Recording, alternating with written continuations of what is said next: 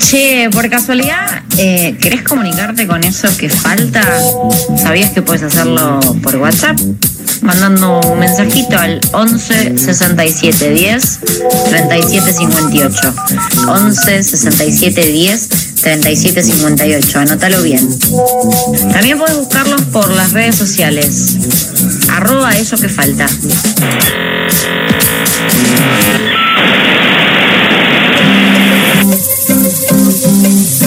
34 minutos pasan de las 2 de la tarde, seguimos en vivo acá en eso que falta por FM La Tribu. Y hablábamos hace un toque, eh, falta menos de una semana para las elecciones generales de medio término. Ya pasaron casi dos meses de unas lejanas pasos en las cuales el gobierno nacional, para sorpresa de muchos y para no tanta sorpresa para otros, fue el gran derrotado de esos comicios, ubicándose detrás de Juntos. La importancia de esta elección, que va a pasar el domingo que viene, radica en quién dominará en términos de mayoría la Cámara de Senadores y Diputados, es decir, ¿Qué marcará el ritmo un poco de las discusiones parlamentarias en los próximos dos años en un contexto de crisis económica y social como estamos atravesando? Y para analizar posibles escenarios de cara a los resultados del domingo, estamos acá en el piso con Mario Santucho, integrante del colectivo editorial de la revista Crisis. Mario, ¿cómo andamos? Bien, che, todo bien. ¿Ustedes? ¿Sí? Bien. Bien, bueno, primero... Eh, Bienvenido oficial a Lambaré 873. Bueno, Estamos en una mudanza casi constante, digamos. Siguen llegando números de crisis. Hace 15 días que nos estamos mudando. Me encanta ver las revistas ahí. es hermoso, ¿viste? Sí, sí. Aparte, eh, que estén todas. Sí, Como decir, mira, están todas juntas, ¿viste? Y segundo, la segunda bienvenida, el sábado pasado, a partir de las 9 de la noche, se empezó a transmitir acá al aire de FM La Tribu, Crisis en el Aire, que es el podcast de la revista Crisis, que nace un poco del programa de radio que tiene la revista los sábados de 8 a 10 en Nacional Rock. Invitamos a escuchar. ¿Vos sos fan? Yo soy fan, sí, sí. sí. Ah, sí. ¿Te levantás a las 8? ¿Qué? ¿Te levantás a las 8? No, no, no. Yo escucho el podcast, el podcast. Ah, lo escucho, bien, ya atado. sí. No, no, no escucho la parte en vivo. Bien, te recomiendo escuchar la parte en vivo. Ok, ok. Bien, pero bueno. No te a las 8. A partir de los sábados a las 9, si no te levantás a los sábados a las 8 y no lo escuchás por Spotify, que sale al mediodía, lo puedes escuchar al aire de la tribu también, el mismo episodio del mismo sábado, así que invitados, invitadas a escucharlo. Hermoso. Y vamos a retomar un poco lo que se habló Mario el sábado pasado, que también lo escuchamos acá al aire de la tribu, de este análisis, posibles escenarios que eh, se pueden dar a partir del domingo. Arranco con algo que me quedó, estos tres escenarios que planteaban, el plan remontar, achicar un poco la, el gobierno sí. nacional, que achica un poco la diferencia, que se confirmen esos resultados de las PASO, esos resultados que pasaron hace dos meses, o que quizás el rechazo del gobierno crezca aún más. Uh -huh. ¿Cómo se, son posibles los escenarios? ¿Qué variables hay que tener en cuenta para pensar alguna de las posibilidades? Bueno, puede pasar cualquier cosa. Eh, igual me meto un bocadillo antes, que quiero decir que es mi primera participación al aire como local. Bien, de hecho, bien. Me, dijiste, de hecho me dijo Ale hace un, hoy me dijiste a la mañana, te llamamos a las dos y media y dije, voy a no, estar papá, ahí. voy a estar. Así que me Mucho cruzo. Mucho me más lindo bajo. que telefónico. Sí. Bueno, eh, vamos al tema electoral. Eh, bueno, eso que decías, ¿no? O sea, eh, hay muchas posibilidades de que el, el, gobierno confía mucho en que pueda remontar, ¿no? Este famoso plan remontar. ¿Por qué? Básicamente por dos cuestiones. Una es que mucha gente no votó. Bueno, el análisis que hicimos post paso, eh, lo que decía era eso, viste que lo, los votos que perdió el Frente de Todos respecto de la elección del 2019 no fueron a Juntos por el Cambio. Juntos por el Cambio mantuvo su elección, incluso bajó un poco. Entonces, no, esos votos, eh, lo que uno ve es que o bien fueron la, la, gente que no fue a votar, o bien fueron a las, nue las, nuevas expresiones como la libertad avanza acá en la ciudad de Buenos Aires, o el crecimiento de la izquierda en diferentes lugares, digamos, ¿no? Entonces, ese porcentaje de gente que no fue a votar, el gobierno confía en que es parte del electorado que eh, fue a votar los del 2019 y ahora no. Por lo tanto, confía en que si hay mayor participación, la mayoría de esos votos iría al frente de todos. Ese es como el razonamiento principal hay que ver si se corrobora, porque... Ahí pienso, digo, me hace acordar un poco del 2019, eh, ese escenario que se planteó en las PASO y en las elecciones generales a presidencia, Ajá, cuando hubo mucha diferencia entre, en las PASO y después eh, el macrismo, digamos. Acortó un montón. Acortó un montón, apelando también un poco, me acuerdo de esa célebre frase, mucha gente no fue a votar porque estaba esquiando, no sé si estaba esquiando, pero también fue como medio una idea de, bueno, mucha sí. gente no fue a votar y se fue a volcar al, al macrismo como una opción para que el, el, Alberto Fernández no gane la elección, lo cual achicó un poco. Quizás ahí hay una variable para tener en cuenta. Lo que pienso también es, tanto gobierno nacional, si vos querés, si vos considerás que parte de tu electorado se fue a otras opciones, la pregunta que no, que dejo es, ¿qué hiciste vos para recuperar en estos Exacto. dos meses esos votos? Uh -huh. Que quizás es la duda más grande que tengo, digamos, sí. porque quizás el que no fue a votar al gobierno nacional en las pasos se puede acercar ahora, es una cuestión lógica, pero acaparar votos que se te fueron en una situación donde quizás no está tan claro el rumbo, me parece un poco más complejo. Sí, sí, eh, bueno, tiene que ver con eso. Eh, 2019, eh, Macrismo Macri salió con una campaña impresionante de reafirmación ideológica, digamos, sabiendo que perdía el gobierno, pero diciendo me voy con, con por lo menos mi base, voy a ver cuál es mi base, y su base demostró que era, era amplia, digamos, ¿no? También mucha gente votó contra el kirchnerismo en ese momento, contra la posible vuelta del, del peronismo.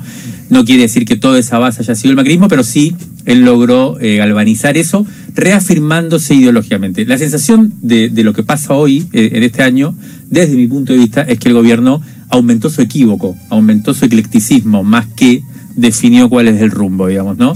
Yo creo que se agudizaron los problemas del frente todo, como no podía ser de otra manera, porque un gobierno que lleva dos años, que está en la mitad de su mandato, y que pensaba que iba bien, semejante golpazo, lo único que puede hacer es eh, bueno, enfatizar su, su crisis, enfatizar sus, eh, incluso sus internas.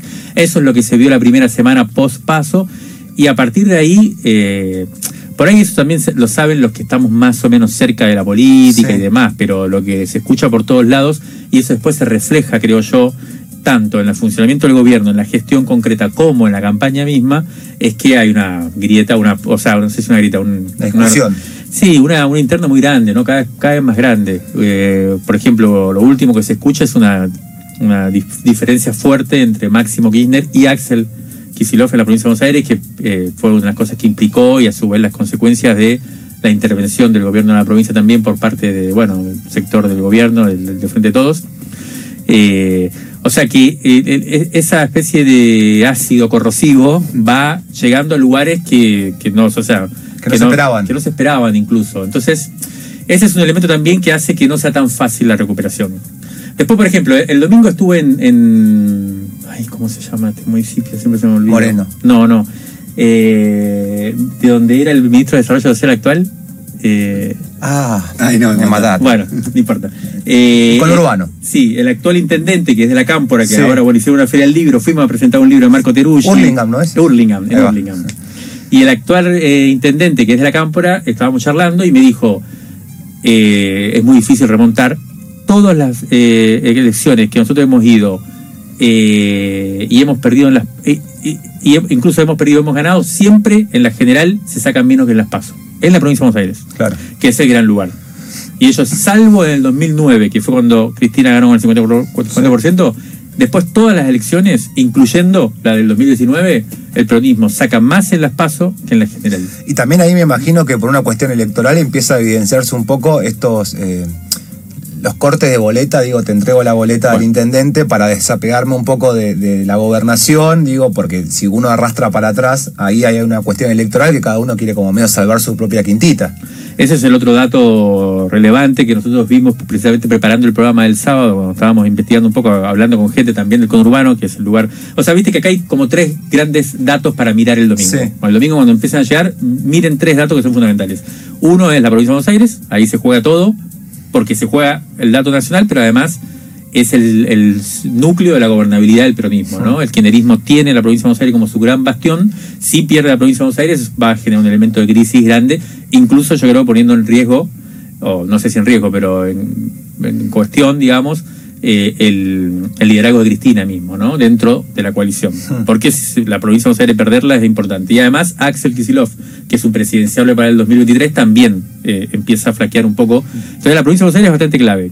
Segundo dato, el Senado, o en general las cámaras, pero sobre todo el Senado. Ahí ya hay que mirar la elección provincia por provincia y sobre todo las que se vota Senado, que son ocho, eh, dentro de las 24 son ocho, un tercio se vota. ¿Por qué? Porque es muy posible que el peronismo, hoy por hoy, si se repiten las elecciones de las pasos, pierde por primera vez desde 1983 la mayoría del Senado, el quórum propio. Sí. O sea, eh, en el Senado hay 72 senadores, 3 por provincia, 24 provincias, Hoy por hoy, el peronismo hasta ahora gobernó con 41 propios. Si se repite la elección de las pasos, estaría quedando con 35. Claro. O sea, uno menos que la mitad. La mitad son 36. Para tener mayoría propia tiene 37. Ahora tiene 35, si se repite la de las pasos. Hay cuatro provincias que son claves, que están, tres provincias que están en, discusión. Dos la ganó el peronismo, la va a volver a ganar, Tucumán y Catamarca. Tres la perdió y la va a volver a perder, quizás por más diferencia, que son eh, Corrientes, Santa Fe y Mendoza, históricamente adversas al peronismo, y hay tres que están en juego, que son Santa Fe y Chubut, que las pensaba ganar y las perdieron, y es muy posible que la pierdan, Sí. y la que está, la clave clave es La Pampa, que la perdieron también, como en el 2019 perdieron, o en el 2017 perdieron La Pampa, en las PASO por un 10, 12 puntos de diferencia y, la, y recuperaron Bien. en, en- en la general. Ahora estaría empatado, todo se juega ahí. Y en esa, en esa provincia se termina disputando la mayoría del Senado. Sí, si el peronismo la gana, quedaría con 36, o sea, la mitad. Y Cristina estaría definiendo el voto, digamos. Bien. Pero, pero igual está muy justo. Y si pierde, que- queda con minoría en el Senado, lo cual ya es un problema serio también para la gobernabilidad, digamos. Total. Todo lo que haga va a tener que negociarlo en serio. Este es el segundo elemento. El tercer elemento es la elección nacional. También para nosotros acá en la Ciudad de Buenos Aires es importante mirar qué pasa en la Ciudad de Buenos Aires. Ese es otro dato importante. Sí. Pero bueno, si vamos a la provincia de Buenos Aires, que es lo primero, Sí. y ahí quiero, eh, volvemos al tema del corte de boleta, una de las cosas que estuvimos a- hablando con alguna gente ahí sí de Moreno, de San Fernando y de Avellaneda, tres lugares, bueno, sur, oeste y norte, en los tres, en las pasos ya hubo diferencia entre la boleta municipal, la a concejales y la nacional. Ah. Y también con la provincial, porque se vota pero con Sí. la nacional. O sea, Tolosa Paz y Goyán sacaron menos votos en Avellaneda, en Moreno y en San Fernando que la boleta local. claro. En Las Paz, otro ni se dijo. Lo que me decían gente de esos lugares, de esos distritos, es que ellos esperan que se va a mejorar la elección, pero que se va a ampliar la diferencia. Entonces es muy posible que se mejore a nivel local y no tanto en la elección nacional, que es lo importante. Mario, eh, después de las primarias tuvo esta el, el- el oficialismo nacional, el gobierno nacional discutió públicamente, o sea, se abrió esa caja de Pandora de cartas, eh, discusiones públicas y también parte de, de la de, de cómo argumentaba, digamos, desde dentro del gobierno y también eh, funcionarios, funcionarias, decir, ah, bueno, esto es necesario porque la derrota quizás fue tan sorpresiva que hace falta reordenar. Esa discusión pública entre eh, Guzmán, eh, el déficit, si había más déficit, si había menos déficit. Digo, ¿crees que ordenó algo esa discusión que hubo, que fue eh, positiva en términos ahora para pensar estratégicamente lo que va a ser el domingo, esa discusión de Cristina, Alberto, las, declaraciones en, actos públicos diciendo a mí no me van a decir. ¿Sirvió de algo eso o terminó siendo como, como más corrosivo y evidenciando que no, se, que, que no hay forma de, de generar un consenso en términos de rumbo económico, político. No, no, yo creo que los signos son muy equívocos. eh, creo que no, al contrario. Para mí eh, eh, fue una especie de, de bomba neutroni, ¿viste? Que, Hmm. que todavía está explotando, todavía eh, para mí está generando efectos. Y, y lo que además se comenta mucho, lo- yo escucho de gente que, que conoce un poco, que está ahí adentro incluso, que dicen que, que lo que sucedió la semana siguiente, eh, la carta, la discusión, eh, el- el- la amenaza de, bueno, la- la- las, las renuncias, Sí. digamos, de parte del gabinete, los efectos de todo eso, es eh, una ruptura medio definitiva. O sea, lo que parecería ser es que el núcleo central, Alberto y Cristina, ponele, eh, ya hay un nivel de ruptura medio irremontable. Y después en la discusión pública, por ejemplo, un dato clave, Massa está borrado. Sí, Massa ya está... eh, ese es un dato clave porque... Y, y, la- y, mm, el ingreso, por ejemplo, de, mm, del ex gobernador de Tucumán, Mansur. eh, Juan Mansur, como jefe de gabinete, y incluye un vector que uno puede decir que genera da volumen, pero también desordena eh, el, el equilibrio que habría, que había, que era tres sectores. De hecho, hay, hay bastantes versiones de que entre Massa y, y Mansur se disputan en el mismo lugar y que Massa tiene mucha desconfianza respecto de Mansur y ya hay internas jugando en, en ese sentido. Entonces, eh, y después la discusión de fondo para mí, Ale, es que, mm, que el Frente de Todos no, no tiene posibilidad de definir un rumbo claro. Claro. Ese, el, el gran dilema es ese. O sea, ni Alberto puede hacer lo que, lo que haría Cristina, o sea, ni el sector del albertismo, Alberto, eh, Guzmán, eh, eh, el ministro de Producción, ¿cómo se llama? Culfas. Culfas, Cafiero, se volverían kirchneristas, digamos, harían una alianza con Rusia, con China, o no sé, o eh, meterían en la áfila, lo- digamos, ni, ni harían eso ellos. Y bueno, y lo que queda claro es que, según el kirchnerismo, lo que hace perder las elecciones, y por ahí tienen razón, es el modo de gestión eh, y la política, digamos, y la estrategia política que tiene el albertismo, digamos. Más allá de los errores de gestión, de, o los errores burdos, digamos, de los tiros en el pie, como Sí. se dice, eh, lo que parece ser es que esa, esa especie de gradualismo, si se quiere, o esa especie de transición hacia no se sabe dónde, es lo que genera una crisis social y un empeoramiento de las condiciones de vida que, que es imposible para el peronismo retener el gobierno en esas condiciones. Hay, algo que, que, que, desde el 2019 siempre está arriba de la mesa, que bueno, es la deuda, ¿no? O sea, fue la deuda con los acreedores privados, ahora es el arreglo con el FMI. Hace poquito hicieron, eh, Crisis hizo una, una, charla muy interesante en el CSK, mm. que estuvo el ministro Guzmán. Mm. Me quedaron dos cosas. Una que, que escuché a Guzmán, por primera vez, quizás me lo perdí en otro momento, la posibilidad de no arreglar como, como digo, me pareció interesante como postura política, decir, como por lo menos plantearlo como una hipótesis, un horizonte posible. Y después lo otro que te quería preguntar es cuánto puede influir las elecciones del domingo en un posterior arreglo con el FMI, si puede influir, si no, digo, porque también esa composición de la Cámara de Diputados Senadores va a terminar presionando en términos de arreglo o no hacia lo que supuestamente se evidencia como bueno la solución, porque también esa, o sea, y ahí hay una apuesta muy grande que yo desconozco, digamos, si efectivamente este arreglo con el Fondo Monetario Internacional, en algunos términos que habría que discutir cuáles son, vendría a ser como bueno, ahora sí empezamos. ¿Crees que, que, cómo puede influir la selección el domingo en ese arreglo?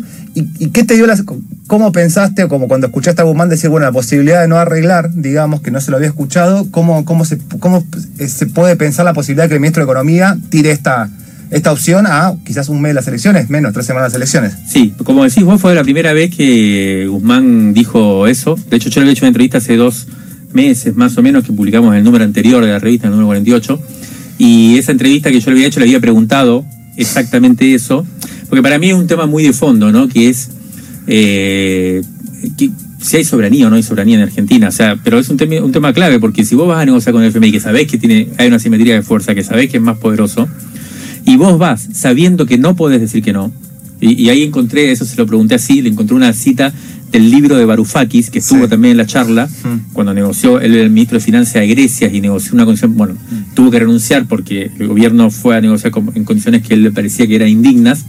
Y él, después diciendo, criticando el acuerdo que había hecho Grecia con, el FMI, eh, en una charla alguien le dice, bueno, pero al fin, pero el Senado, el Parlamento de tu país eh, aprobó por amplia mayoría.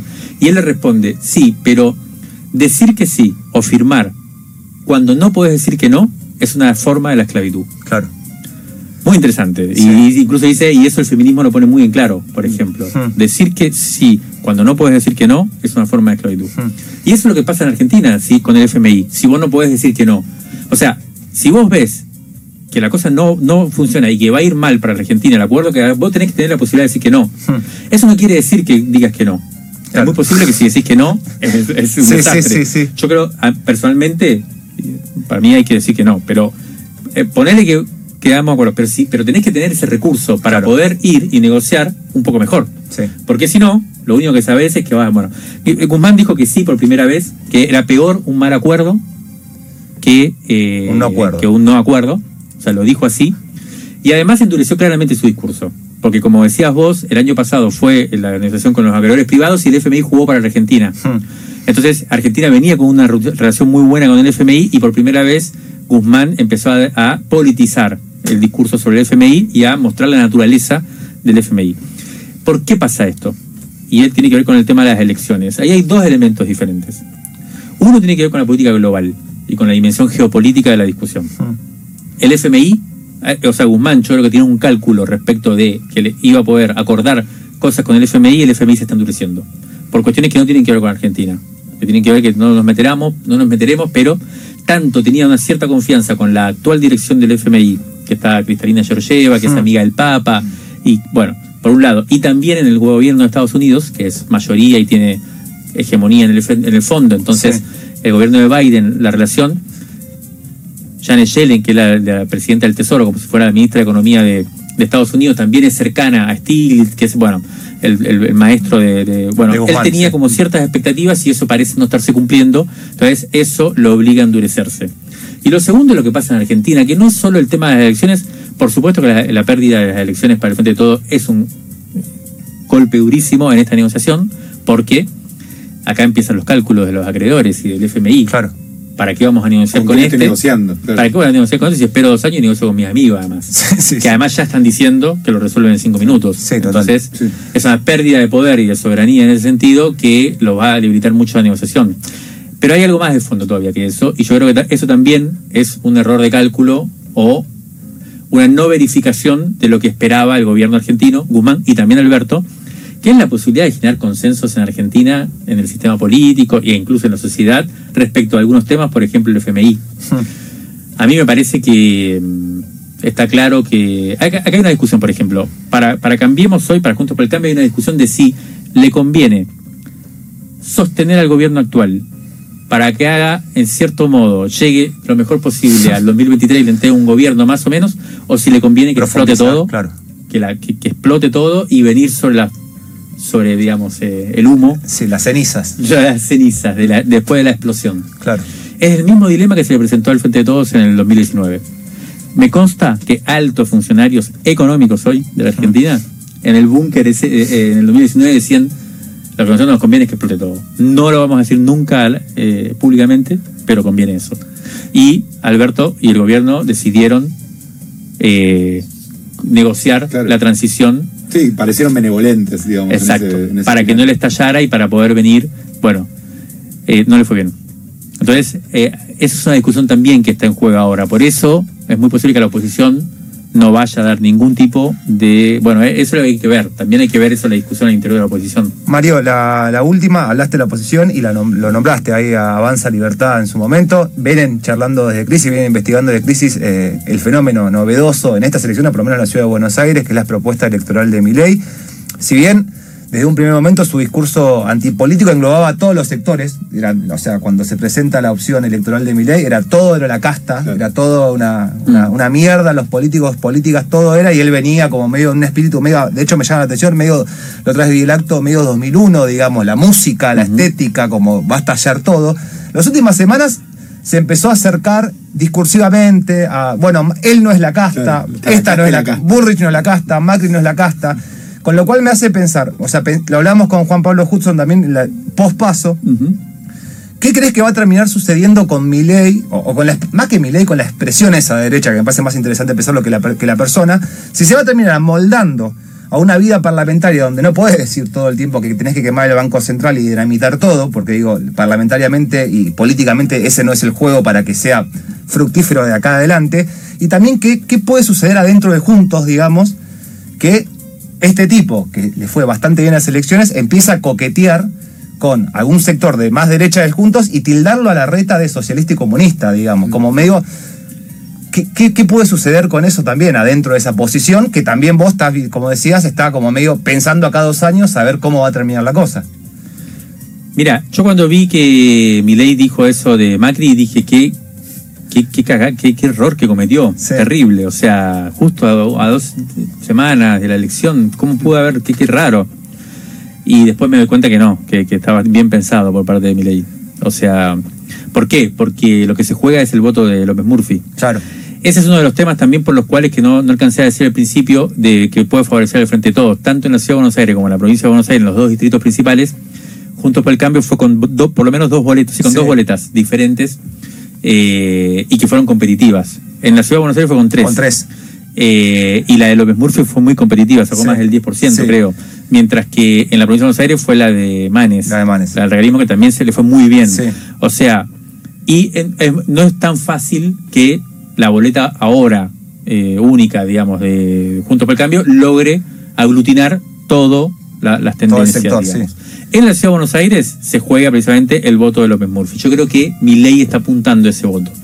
Y a su vez, Macri también dijo, ¿vieron? Eh, mi ley piensa, o yo, pensaba antes como mi ley, pensamos cosas eh, parecidas. Yo no lo escuché, pero escuché los análisis después. Que también dicen que fue un guiño muy grande y fue además una especie de zancadilla a Vidal.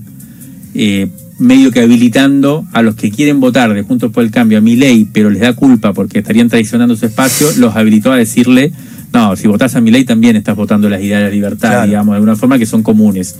Entonces, a mí la verdad es que me termina pareciendo inteligente lo de mi ley porque, por un lado, sabe que puede crecer por ese lado, sacándole votos junto por el cambio, y eh, a su vez, estratégicamente y hacia el 2023, creo que muestra algo así como una posibilidad de influir en qué va a pasar con la derecha o con el liberalismo en Argentina. Eh, y claramente se alía con los sectores más fuertes, más duros del, del macrismo, ya sea para dominar a los más blandos, a los socialistas, como dirían ellos, o para correr un poco el discurso general hacia la derecha, digamos, ¿no? Hacia, hacia el liberalismo, que es lo que me parece que estarían logrando. Mario, eh, mil gracias por el rato que te tomaste. El lunes, eh, post elecciones, vamos a estar hablando con Juan Pablo Hudson en este espacio que se formalizó. Ya después de cada elección tenemos después, sale el boletín crisis eh, Elecciones en la Crisis. Exacto. Eh, y después de ese boletín, que se pueden suscribir en revistacrisis.com.ar. Gratarola. Gratarola. Te llega el mail. Aparte, un boletín que sale cuando tiene que salir. Vieron que hay newsletters están constantemente. la correcta, digamos. Sí, como cuando tiene que salir aparece. Cada vez que hay una elección salimos. Ahí va. se pueden suscribir en revistacrisis.com.ar eh, también se puede suscribir a la revista ahí, también están las notas, digo, se pueden, pueden entrar y bucear revistacrisis.com.ar. El lunes vamos a estar hablando con Juan Pablo Hudson sobre eh, los resultados, efectivamente arriba de la mesa y un poco un análisis un poco con, con, con, ya con la cancha un poco marcada a ver qué va a pasar. Pero bueno, te agradecemos el tiempo que te tomaste. Bienvenidos a la, tribu. Este, y bueno, muy contentos y contentas acá todos de la tribu estar compartiendo espacio. 3 de la tarde en todo el territorio nacional. Hasta las 4 estamos acá en vivo haciendo eso que falta.